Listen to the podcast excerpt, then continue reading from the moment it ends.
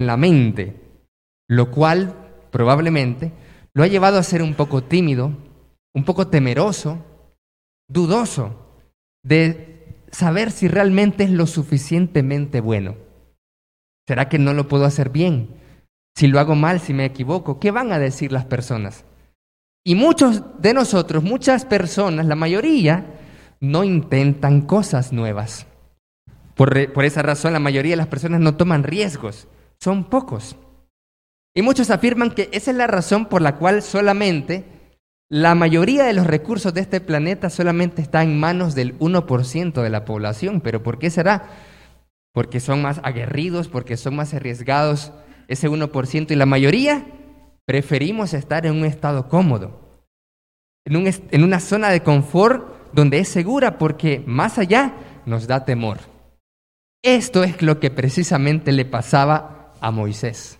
Cuando nosotros leemos la historia de Moisés, nos podemos sorprender de las innumerables excusas que puso Moisés a su llamado espiritual. Y uno dice, wow, porque posteriormente nosotros vemos como en el tiempo de Jesucristo, los fariseos y la gente ahí tenían a Moisés en alto, era un prócer de la nación. En alto Moisés, la ley de Moisés la conocemos nosotros, el dirigente de Moisés. Pero al principio, cuando Dios lo estaba llamando, tenía una mentalidad tan limitada, miren, tenía una limitación en su corazón que le llevó a poner miles de excusas a Dios para tratar de convencerlo a él de que otro hiciera el trabajo que Dios estaba llamándolo. Y mire lo que dice aquí la palabra del Señor en Éxodo capítulo 3. Y hoy queremos compartir rápidamente dos historias de dos llamados. Hemos escuchado anteriormente los llamados en el mensaje Somos llamados con el hermano Luis de que efectivamente no solo somos llamados a la salvación a través del bautismo, fe, arrepentimiento, sino también a la obra de Dios, porque somos el cuerpo de Cristo. ¿Cuántos dicen amén? Gloria a Dios.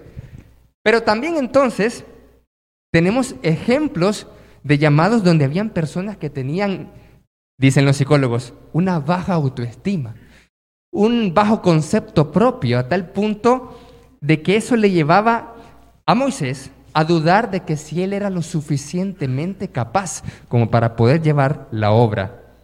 Mire lo que dice Éxodo capítulo 3. Si nos vamos a Éxodo en el capítulo 3 y vamos a ver en el versículo 4. Viene Moisés, se acerca a esa zarza ardiente que no se consumía. Y dice el versículo 4, viendo Jehová que él iba a ver, lo llamó Dios de en medio de la zarza y dijo, Moisés, Moisés. Y él respondió, heme aquí. Hasta ahí va bien. Verso 5, no te acerques, quita tu calzado de tus pies, porque el lugar en que estás, tierra santa es. Verso 6, y dijo, yo soy el Dios de tu padre, Dios de Abraham, Dios de Isaac y Dios de Jacob. Entonces Moisés cubrió su rostro porque tuvo miedo de mirar a Dios. Dijo luego Jehová, bien, he visto la aflicción de mi pueblo, he oído su clamor conozco sus angustias. Así que yo he decidido sacar a mi pueblo Israel. Y comienza a decirle Dios cuál es el plan que tiene. Ven por tanto ahora, versículo 10. Dice el versículo 10, ven por tanto ahora y te enviaré a Faraón para que saques de Egipto a mi pueblo, los hijos de Israel. Ahí está. Dios le plantea el problema. Yo he visto y conozco la aflicción de mi pueblo. Este es el plan. Te quiero usar a ti para sacar a mi pueblo. Ahí está el llamado. Y comienza entonces a Moisés. Moisés a responder lo siguiente. Versículo 11. Entonces Moisés respondió a Dios, ¿quién soy yo para que vaya a Faraón y saque de Egipto a los hijos de Israel? En primer lugar, podemos ver una cosa lamentable en Moisés en ese momento. Él dice, ¿quién soy yo? ¿Quién es Él? Los psicólogos afirman tres cosas que debemos de tener todos nosotros, las personas sanas. Autoimagen, autoconcepto y autovaloración. La autoimagen es cómo se percibe a usted de a sí mismo. ¿Cómo me percibo yo? ¿Quién cree usted que es usted. Es la imagen que tiene de su forma de ser, de sus cualidades, y eso creará en usted y en mí un autoconcepto, una definición de quién es usted. Y en la medida de que tenga un buen autoconcepto, entonces tendrá una buena autoestima. Autoconcepto es cómo me defino por mi autopercepción y autoestima es cómo me siento conmigo mismo por quién soy. Efectivamente podemos ver aquí en Moisés de que no se sentía bien con él mismo, Moisés. A tal punto que esto es peligroso. Porque uno puede decir, ah, eso es cosa de psicólogos o de psicología, la baja autoestima, eso no sale en la Biblia. Pero cuando nosotros podemos ver acá en la historia de Moisés cómo sufrir de, una, de un concepto distorsionado que genere una estima negativa en nosotros a tal punto que no nos sentimos bien con nosotros mismos, tal vez sentimos culpabilidad, vergüenza, no nos sentimos suficientes ni capaces de lograr nada. Eso, amados hermanos, nos puede llevar a perdernos de la bendición de Dios. Dios tiene planes, Dios quiere bendecirnos, Dios quiere darnos más y más, pero a veces nosotros limitamos la bendición de Dios. Mire bien, y no era que Dios no contestaba mis oraciones, sino que soy yo. Muchas veces, yo mismo, mi autoconcepto, quien soy yo, quien creo que soy yo, me limita a que Dios me dé más, a que Dios me bendiga más, a que el Señor pueda usarme más y más y usarlo a usted también. Pero dice, yo no puedo, yo no soy. ¿Quién soy yo? dice Moisés. Y como él mismo lo dice más adelante, lo dijo tartamudeando. ¿Qué, soy yo? Algo así me lo imagino. ¿Quién soy yo? Ni hablaba bien el pobre. Entonces, ¿quién soy yo? Y se, le trababa la lengua, tartamudeaba, redundaba. Y hacía muchas cosas terribles. Así que él decía, ¿quién soy yo para, ir, para, para presentarme a Faraón? ¿Quién es Faraón? El gobernante, el mayor de todo Egipto, el de la nación que tiene subyugada a, a Israel. Así que pero si yo soy un pobre diablo, yo soy una basura. Y muchos hermanos, muchos cristianos se dicen a sí mismos así. Se creen poca cosa, basura, nada, y dicen, ¿quién soy yo? Dios respondió a esto, ve, porque yo estaré contigo. Y esto te será por señal de que yo te he enviado cuando haya sacado de Egipto al pueblo. Serviréis a Dios sobre este monte. El monte Sinaí, donde le estaba llamando Dios en ese momento. Dijo Moisés a Dios, he aquí que llego yo a los hijos de Israel. El Dios de sus padres me ha enviado a ustedes. Eso es lo que les vas a decir. ¿Cuál Y si ellos me preguntan, dice Moisés a Dios, responde Moisés a Dios, he aquí que yo llego a ellos. Y les digo, el Dios de mis padres, de tus padres, me ha enviado. Y si ellos me preguntan cuál es su nombre, ¿qué les voy a responder? Entonces él parece que comienza a creer un, un poco más y Dios le dice, yo soy el que soy, Jehová de los ejércitos, y comienza la historia. Además dijo Dios, verso 15, así dirás a los hijos de Israel, Jehová, el Dios de sus padres, el Dios de Abraham, el Dios de Isaac y Dios de Jacob, me ha enviado a ustedes. Este es mi nombre para siempre, con él se me recordará por todos los siglos. Ve y reúne a los ancianos de Israel y diles esto. Y he dicho, verso 17, yo los sacaré de la aflicción de Egipto, de la tierra del a la tierra del cananeo, del eteo, del amorreo, del fereceo y de todos los eos. Y oirán tu voz. Mas yo sé que el rey de Egipto no los dejará ir sino por mano fuerte, pero yo extenderé mi mano y heriré a Egipto. Y luego nos vamos al, al capítulo 4, en el versículo 1. Entonces Moisés respondiendo dijo, he aquí que ellos no me creerán, ni oirán mi voz, porque dirán, no te ha parecido Jehová. Y aquí viene, por el mismo autoconcepto desvalorizado que tiene Moisés, dice, ¿quién soy yo? Y como yo no soy nadie, no me van a creer, no me van a tener confianza, no tengo ninguna credibilidad. Así que, ¿qué voy a hablar a las personas de Israel? ¿Qué les voy a decir? No me van a creer, ¿sabes? Mejor no. Y ya esta es la tercera réplica, la, segunda réplica las tres, de las tres cosas que Moisés está diciendo. Primero, ¿quién soy yo? Después, ¿cuál es tu nombre? Así que no me van a creer, porque ni siquiera me sé el nombre. Número tres, pero tampoco me van a creer. Mire, ya van tres cosas que se resiste Moisés al llamado que Dios le está haciendo. No me van a creer porque yo no soy nadie. Siempre esa mentalidad limitada. Y nos dice el Señor acá, ¿qué es eso que tienes en tu mano? Y él respondió, una vara. ¿Qué es lo que Dios necesita para llamarnos y enviarnos a la obra? ¿Qué es lo que Dios necesita de usted y de mí que, para que podamos ser usados y bendecidos de una mejor manera, como Dios tiene planeado, como Dios quiere tenerlo en su vida? Entonces respondió Moisés una vara. Dios le dijo, échala a la tierra. Se hizo una culebra, conocemos la historia. Mete tu mano en la túnica y sácala y salía leprosa y después vuelve a meterla y salía sana. Esa es una señal también. Y le dijo además Jehová, mete ahora tu mano en tu seno. Y dijo, vuelve a meterla y se fue sano. Y si aconteciere, dice el Señor, que no te creyeren ni obedecieren a la voz de la primera señal, creerán a la voz de la última. Y si aún no creyeran con eso, entonces tomarás de las aguas del río y las dejarás caer en la tierra. Versículo 9.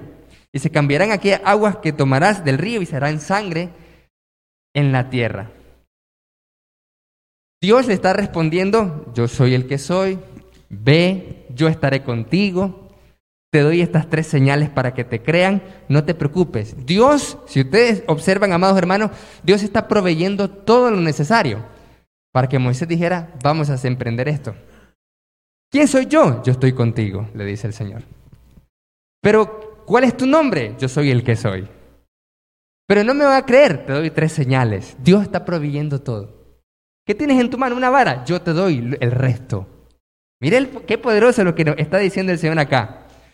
¿Usted se convenciera ya en, estos, en estas alturas del partido? ¿Usted dijera ya con esto que le está ofreciendo el Señor, yo estaré contigo, te voy a bendecir, voy a darte tres señales, te doy mi nombre, te doy mi aprobación, mi respaldo y yo te estoy enviando? ¿Qué respondería usted? Veamos qué respondió Moisés. Y dice, Versículo 10. Entonces dijo Moisés a Jehová, ay Señor, nunca he sido hombre de fácil palabra. Cuarta cosa que le dice Moisés a Dios. Se sigue resistiendo al llamado. Ay, Señor, nunca he sido hombre de fácil palabra, ni antes ni desde que tú hablabas a tu siervo, porque soy tardo en el habla y torpe de lengua. Son cuatro cosas que le dice Moisés. Pero ¿de dónde viene todo? ¿Quién soy yo? Él no se cree alguien suficiente para poder hacer la misión de Dios. Versículo 11, y Jehová le respondió, ¿quién dio la boca al hombre o quién hizo al mundo? Y al sordo y al que ve y al ciego, ¿no soy yo, dice Jehová? Yo los hice. Versículo 12, ahora pues ve y yo estaré con tu boca y te enseñaré lo que hayas de hablar. Así que no te preocupes, si eres tardo, yo te voy a hacer que hables bien, no hay falla. Mire todo lo que Dios está proveyendo para que Moisés diga, sí, lo voy a hacer. Versículo 13. Ya a estas alturas nos convenciéramos nosotros para decir, sí Señor, estoy animado, me has motivado, me has prometido que me eh, vas a proveer todo, así que no habrá ningún problema, voy a hacer tu misión. Eso fue lo que dijo Moisés, versículo 13. Y Moisés dijo, ay Señor, envía, te ruego, por medio del que debas enviar. ¿Qué? Que, lo, que otro lo haga, Señor. Esa fue la respuesta de Moisés. Envía a alguien más, Señor. Pero si Dios acaso no le había dicho, voy a estar contigo, te voy a proveer señales, yo soy el que soy, te doy el respaldo, eres tartamudo, no hay falla, yo te doy palabra. Ay, Señor, dice Moisés, que lo haga otro. ¿Qué hubiera reaccionado usted en el lugar de Dios? Mire cómo reaccionó Dios. Luego que de Moisés le dijo, Señor, envía mejor a otro, por favor, no me tomes en cuenta, yo mejor, y eso que Dios le había resuelto las problemáticas que él estaba presentando, por lo cual él creía que no podía hacer la misión. Ay Señor, envía a alguien más. Verso 14. Entonces Jehová se enojó contra Moisés. ¿Qué? Claro. ¿Quién no se enojaría? Usted se enojaría si le estás diciendo a un empleado o a su hijo o a alguien, pues, un favor, mira, ¿puedes hacer esto? Necesito que puedas hacer esto. Y dice, no, que esto y que lo otro. Ay, ok, lo hago yo. Siempre me acuerdo que mi mamá cuando me mandaba a hacer cosas o buscar alguna cosa, uno no la haya. Bueno, y eso ahora ya sabemos por qué. Porque dicen los neurocientíficos que el hombre tiene una visión enfocada y la mujer una visión amplia. Entonces, a veces la mamá o las damas o las esposas ya saben dónde están ubicadas las cosas porque son mujeres y tienen una visión amplia. Pero el hombre uno va y, ¿y dónde está? Ahí está, ¿dónde está? Ahí está que no lo está viendo, te va a comer. Y siempre mi mamá decía, ay, como decía mi mamá, si querés hallar, anda, porque tanta excusa que no ves que está ahí las cosas. Esas eran entonces las palabras. Y ya a este punto le pasa a Dios lo mismo. Viene el Señor y se enoja contra Moisés. Miren interesante. Se enoja, o sea, ya le está colmando la paciencia de que Dios ha planeado enviar a Moisés a hacer una gran misión. Y este hombre, mire qué interesante, ¿por qué Moisés dijo al final, busca a otro? Si Dios ya le había resuelto todos los problemas. Moisés ya no, ya no encontró excusa. Como Moisés no, no tenía otra excusa, lo único que le quedó decir es, mejor, ¿sabes qué? Busca a otra persona. Entonces, eso provoca el enojo de Dios. Dios se enoja porque este hombre se cree tan poco y confía tan poco en Dios que prefiere renunciar a la bendición de Dios. Porque sí, podemos decir, claro, ¿acaso no estaré en la voluntad de Dios, en la misión de Dios con Él? Porque Dios dijo, yo estaré contigo. ¿Acaso eso no es una bendición? Amén. Claro que es una bendición, pero está rechazando porque Él se cree tan poco que dice quién soy, que le lleva a decir excusa y al final envía a otro mejor. Dios se enoja. Se enoja contra Moisés y le dice lo siguiente, no conozco yo a tu hermano Aarón levita y, que él habla bien? He aquí que él saldrá a recibirte y al verte se le agrará en su corazón. Tú le hablarás a él y pondrás en su boca las palabras y yo estaré con tu boca y con la suya y les enseñaré lo que hayan de hacer. Y él hablará por ti al pueblo y él te será en ti en lugar de boca y tú serás para él en lugar de Dios y tomarás en tu mano esta vara con la cual harás las señales. Al final se enoja el Señor. ¿Y cuál es el resultado del enojo? Dios le dice a Moisés, ¿sabes qué? Tu hermano lo va a hacer entonces. Ya es suficiente. Yo te estoy enviando a ti, yo te estoy diciendo todas las promesas y tú te rehusas. Voy a enviar, voy a enviar mejor a tu hermano. Es por eso que la palabra de Dios en Apocalipsis nos dice claramente que nosotros debemos de cuidar nuestra corona. Debemos de cuidar, ten, retén lo que tienes, dice la palabra, para que ninguno quite tu corona, la obra, el llamado de Dios y que otro no sea bendecido en lugar de usted. Y Dios quiere bendecirlo a usted y lo ha elegido, lo está llamando. Y muchas veces lo que decimos es, yo no puedo, yo no tengo tiempo. No soy suficiente, no creo que lo logre, no tengo tiempo. Mejor que lo haga alguien más y usted se pierde de la bendición de Dios. Amados hermanos, ¿será que nosotros nos estamos perdiendo de que Dios nos bendiga más de lo que ya nos está bendiciendo porque tenemos un equivocado concepto propio? ¿Quién soy yo? Y si le pregunto, ¿quién es usted? ¿Cómo se definiría usted mismo? ¿Qué tanto confía en Dios? Porque cuando Dios le dice, yo estaré contigo, a la respuesta, ¿quién soy yo? Mire qué interesante. Es que Dios le está diciendo, tu identidad va a provenir de mí. Eso es lo que le está diciendo el Señor. Si tú le dices a Dios, te consideras nadie, no te preocupes. Dios le dice, yo estaré contigo. Porque Moisés dice, ¿quién soy yo? No voy a poder lograrlo. Entonces, Viene Dios le dice, yo estaré contigo, entonces serás alguien, si no te consideras alguien. Yo estaré contigo.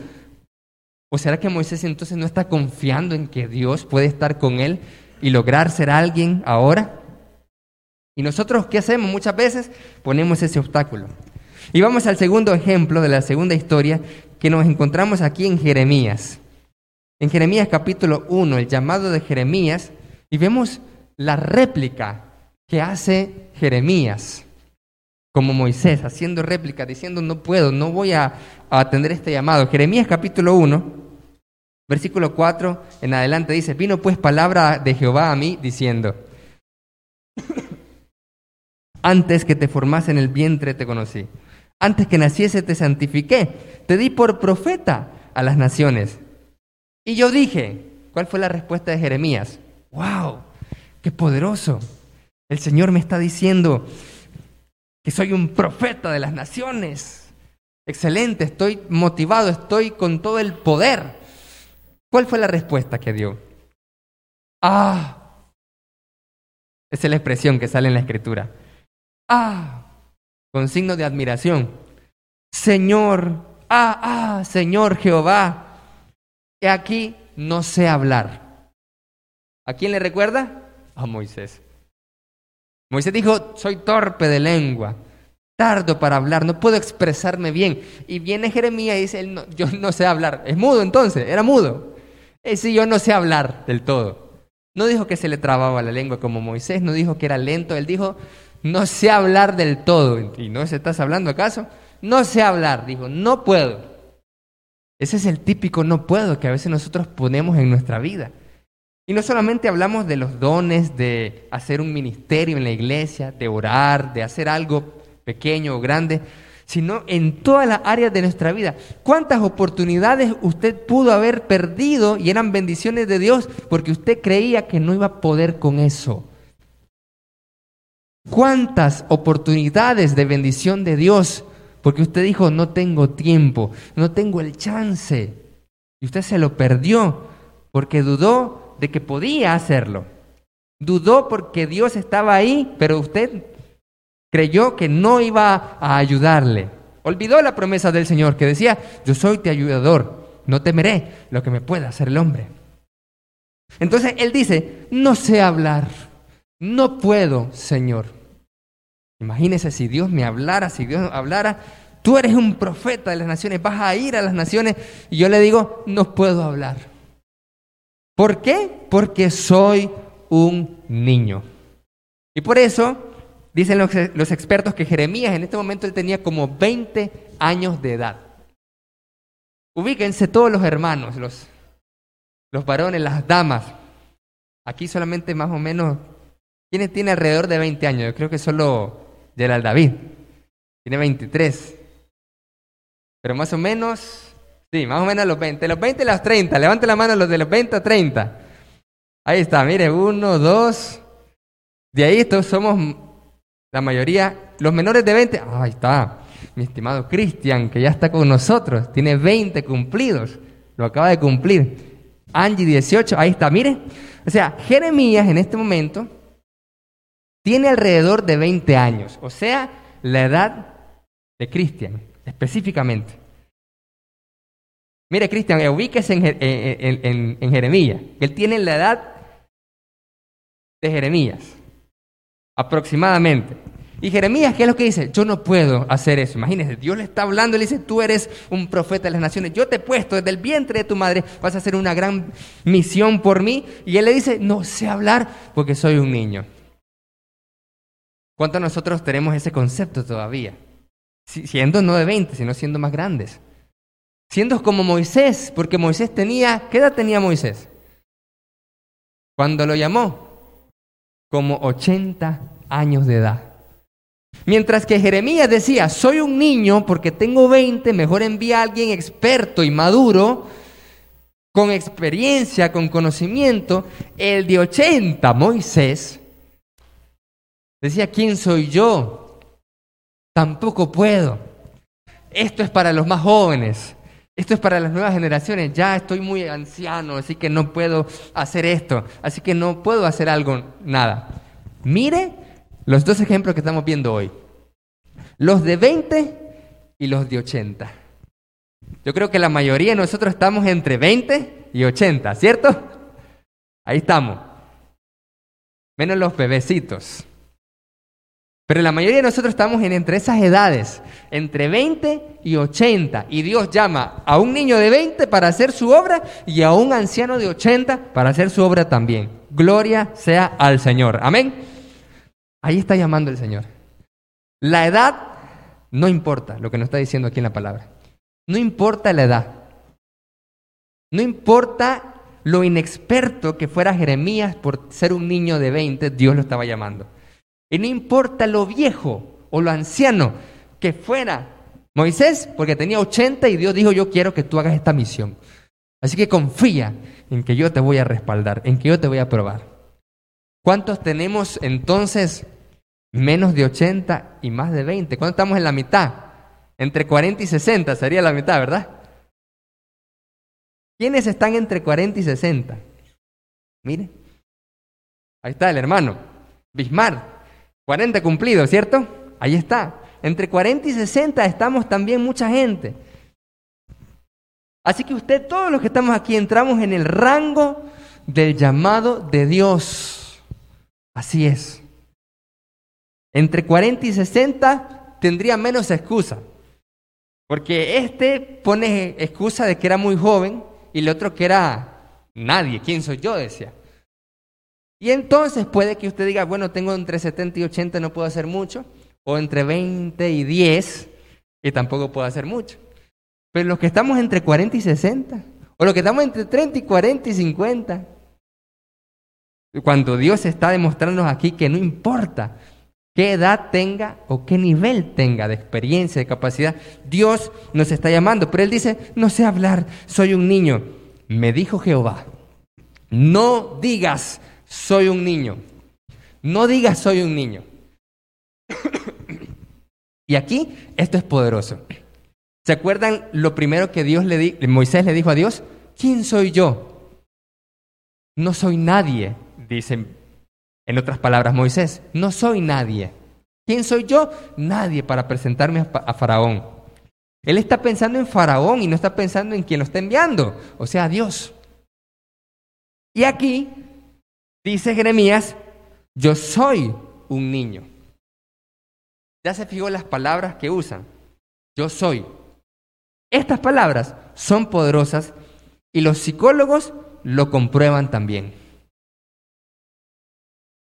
Cuando usted se define con algo, cuando usted declara, e, ellos están haciendo una declaración afirmativa. Los psicólogos lo llaman declaración afirmativa. Cuando usted dice, yo soy un niño, yo no soy o quién soy yo, Moisés y Jeremías tienen el autoconcepto de nadie e incapaz. Soy un niño es, en otras palabras, soy incapaz, no puedo, soy inexperto, no lo voy a lograr. Él no está diciendo soy inexperto, no lo voy a lograr, pero solamente con decir soy niño, con afirmar soy niño, todo eso implica. Así que por eso vienen los expertos psicólogos y dicen, no, esto es fundamental, esto es poderoso. ¿Qué autoconcepto tienes tú? ¿Qué, ¿Cómo te defines? ¿Y qué le dice Dios aquí? No digas, soy niño. ¿Y por qué es tan importante las palabras? Por eso es que siempre hemos mencionado que cuando estemos en la adoración, cantemos, que estemos alegres, cuando oramos, todos digamos amén. ¿Por qué es muy importante declarar, porque es muy importante la palabra exteriorizarla y no solo quedarse adentro. Porque eso lo podemos ver en la palabra que es un principio poderoso, la declaración, la afirmación. Y eso lo termina de comprobar también la neurociencia y la psicología, con la afirmación positiva. Cuando dices tú, yo soy. Por eso es que Dios dice, no te digas, soy un niño porque te estás programando la mente cada vez que lo repites. A eso se le conoce como programación neurolingüística. Vienen los expertos y comienzan a ver de que las palabras que nosotros usamos nos refuerzan nuestras creencias más profundas, que están en el subconsciente, creencias que tal vez normalmente no estamos conscientes de ellas, pero ahí están. Entonces, Jeremías tenían esas creencias de incapacidad, de inexperto, tenía esas creencias y las estaba reforzando al decir, yo soy un niño, por lo tanto no puedo hablar. Viene Dios y le diga, le dice, suave, no, no, no, no digas soy un niño. No lo digas, por favor. Deja de repetírtelo. Es muy importante las palabras que declaramos nosotros, amados hermanos. Debemos de cuidar lo que decimos de nosotros mismos. No lo repita. Mire la orden que Dios le está diciendo a Jeremías. No digas soy un niño. No lo digas, no lo vuelvas a decir, no lo vuelvas a repetir, porque te estás programando y reprogramando más y más y, estás reforzando tu creencia. Así que no digas, soy un niño, porque a todo lo que te envíe irás tú y dirás todo lo que te mande. No digas, soy un niño. No digas que no puede. No lo menciones ni siquiera, porque entre más lo menciones, más lo estás creyendo. Más bien tienes que decir, soy enviado, soy mandado. Eso es lo que tienes que repetir. Y esa técnica los, psicólogos lo sugieren también. Es una técnica poderosa, pero eso ya estaba en la Biblia, ya estaba en la palabra de Dios. No digas soy niño, di soy enviado. Soy mandado por Dios, porque dice, yo te envié y yo te mandaré. Así que soy enviado. No digas soy niño, soy enviado, soy mandado por Dios. Eso es lo que tienes que decir. Es lo que tienes que repetirte. Estoy con Dios. No digas soy nadie, sino estoy con Dios. Eso es lo que tienes que repetirte cada vez. No temas, verso 8, delante de ellos, porque, porque contigo estoy para librarte, dice Jehová. Y extendió Jehová su mano y tocó mi boca y me dijo Jehová, he aquí, he puesto mis palabras en tu boca. Mira que te he puesto en este día sobre naciones y sobre reinos para arrancar y para destruir, para arruinar y para derribar, para edificar y para plantar.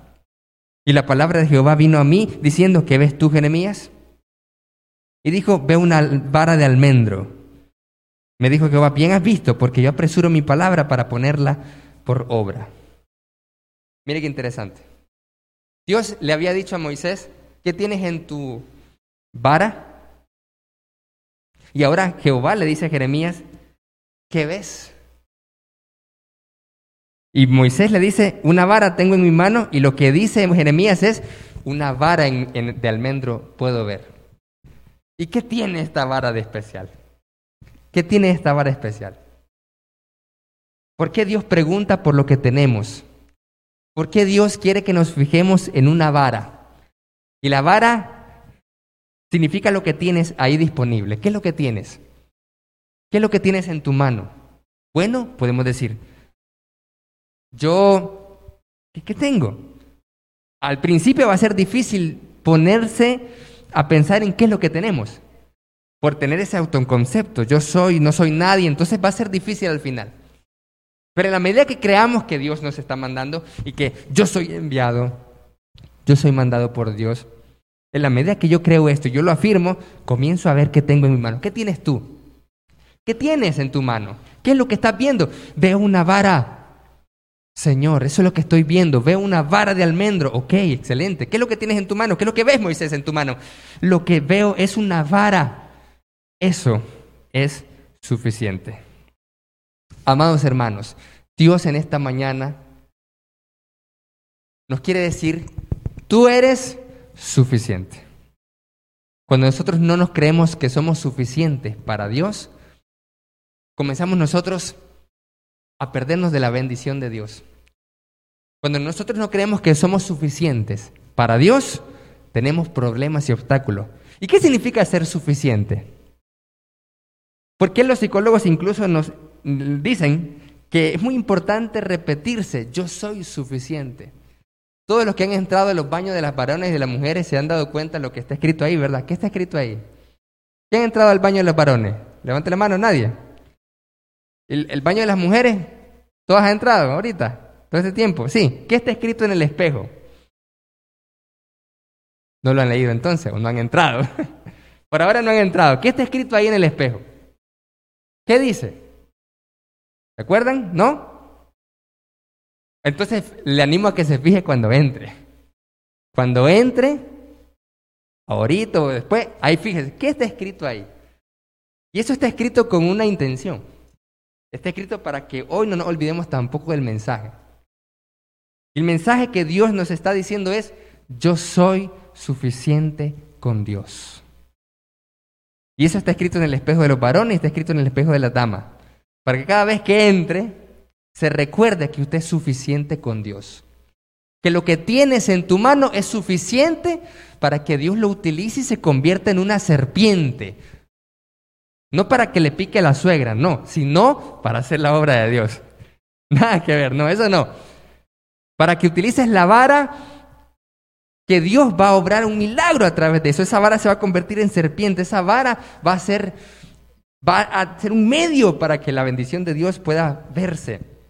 Esa vara va a golpear el río Nilo y lo va a convertir en sangre. Esa vara, esa vara va a ser de bendición. Eso es lo que Dios nos está diciendo. Lo que tú tienes es suficiente conmigo, que yo estoy contigo.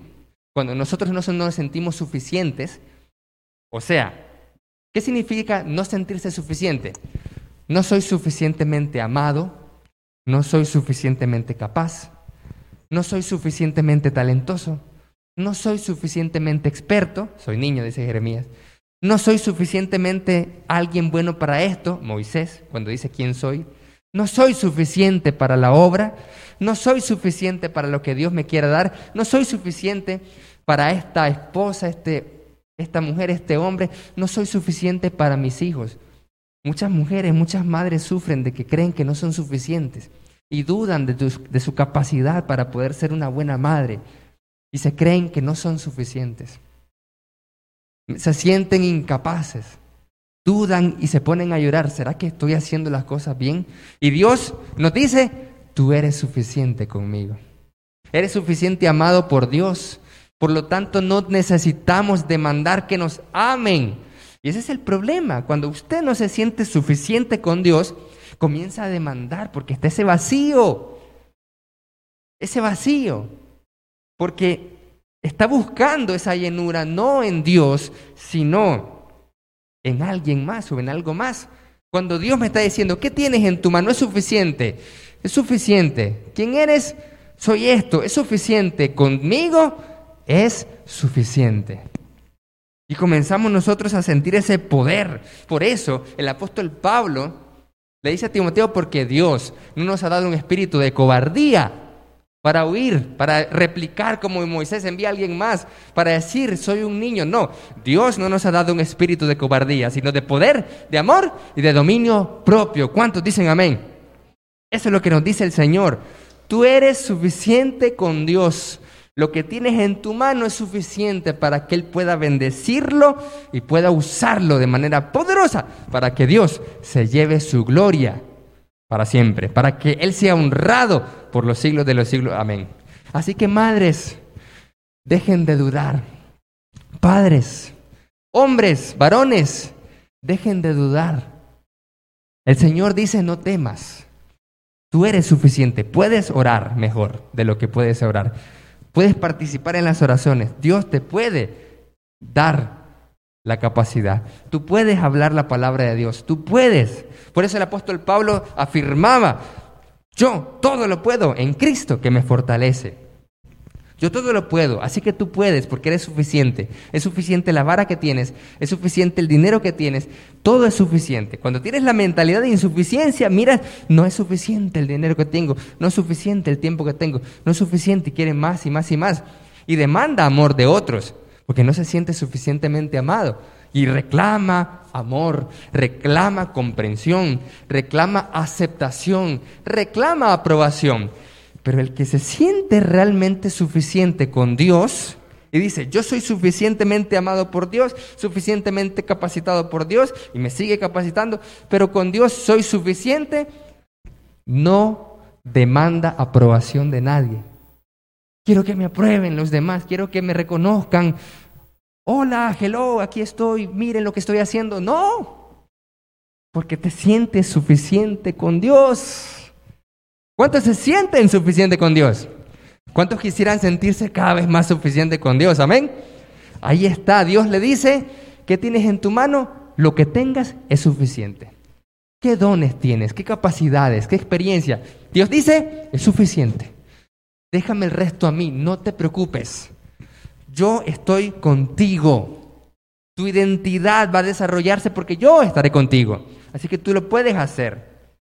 Dejemos ya entonces cualquier timidez, cualquier obstáculo, cualquier impedimento, porque Dios nos ha dicho, soy suficiente. Que seamos nosotros suficientes con Dios. Y me gustaría terminar con una pequeña historia, la pequeña historia de cómo nosotros comenzamos aquí, la iglesia de Cristo, la familia de Dios, después de que los administradores de ese momento tomaron una decisión. Estábamos nosotros ahí ya en enero del 2020, enero y febrero de 2020.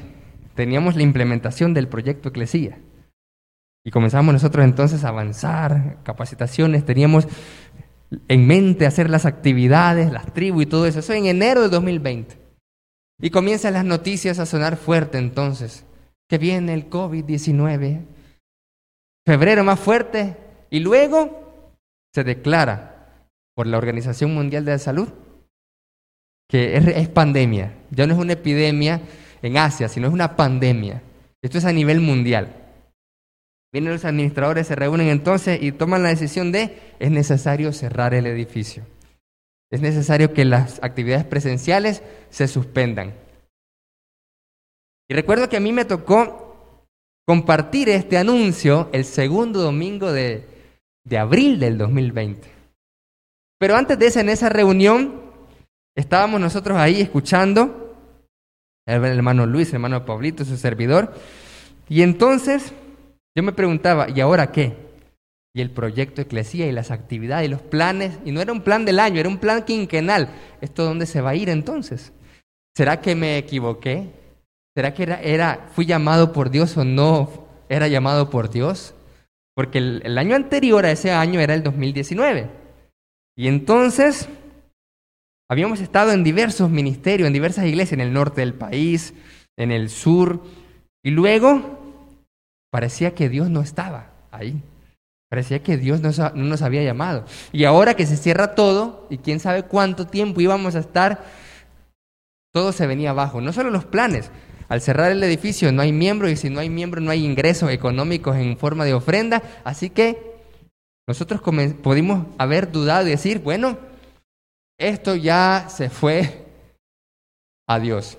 Así que creo que nos equivocamos, tenía, teníamos que mandar papeles a la empresa, así que buscar algún trabajo, así que no, nada que ver, no, el Señor no nos ha llamado acá, porque esta es la señal, esta es la señal de Dios, diciendo, hey, te equivocaste, regrésate a Managua. Eso es. Y de repente entonces, como que el Espíritu nos iluminó y en ese momento, cuando estábamos en, mero, en medio de muchas dudas, de sentirnos tal vez incapaces e insuficientes o de dudar del mismo llamado de Dios y de preguntar quién eres Dios que me estás llamando como Moisés. Le dijo, ¿cuál es tu nombre? ¿Cuál es tu nombre? Entonces, ¿será que Dios me llamó? En ese momento viene el Espíritu y nos da una, una luz. Y dijimos, hermanos, me gustaría tomar una cosa, una iniciativa. Como vamos a estar en las actividades presenciales suspendidas, quisiera proponerles que me permitan, que me den la autorización como administradores de hacer transmisiones en redes sociales. Y uno de los hermanos preguntó, ¿y de dónde va a salir eso? ¿De dónde va a salir el Internet? ¿De dónde va a salir para poder transmitir? No se preocupe, yo...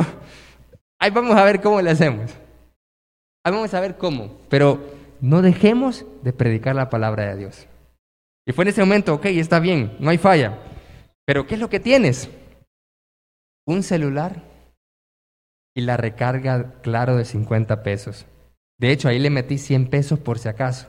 Y no era este celular, era, otro celular más pequeño y no había nada entonces.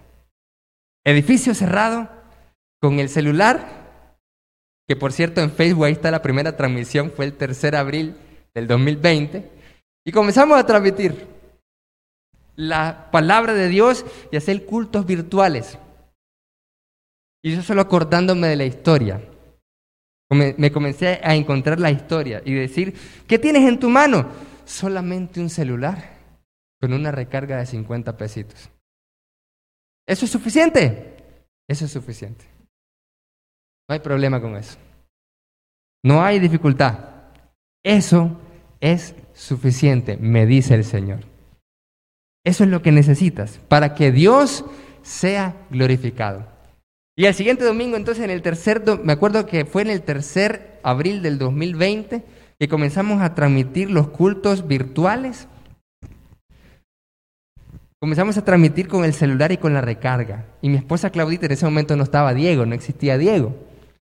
Y entonces estaba ahí y me, estaba ahí grabando y así. Después poníamos en una silla, las sillas anaranjadas las poníamos así en pila porque era solamente lo que Dios nos había preguntado. ¿Qué tienes en tu mano? Solamente un celular y las ganas de predicar.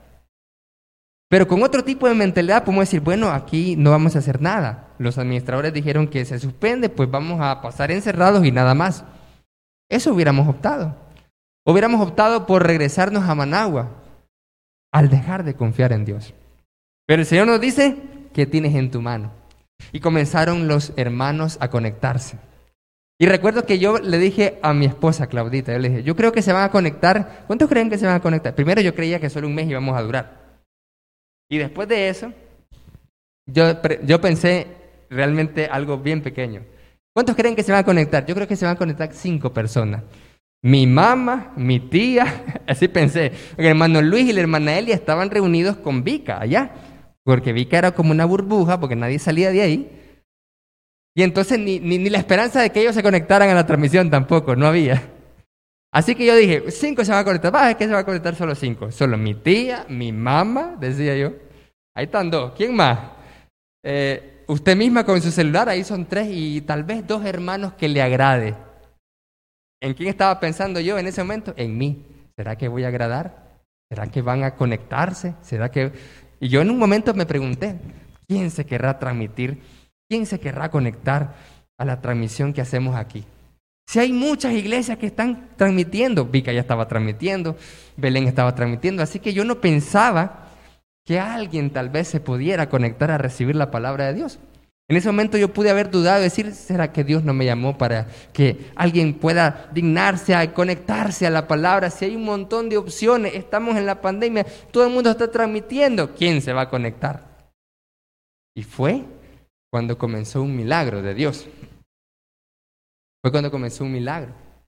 Y comenzamos entonces a el hermano Omar a decir, bueno, vamos, tú puedes, vamos a hacer esto.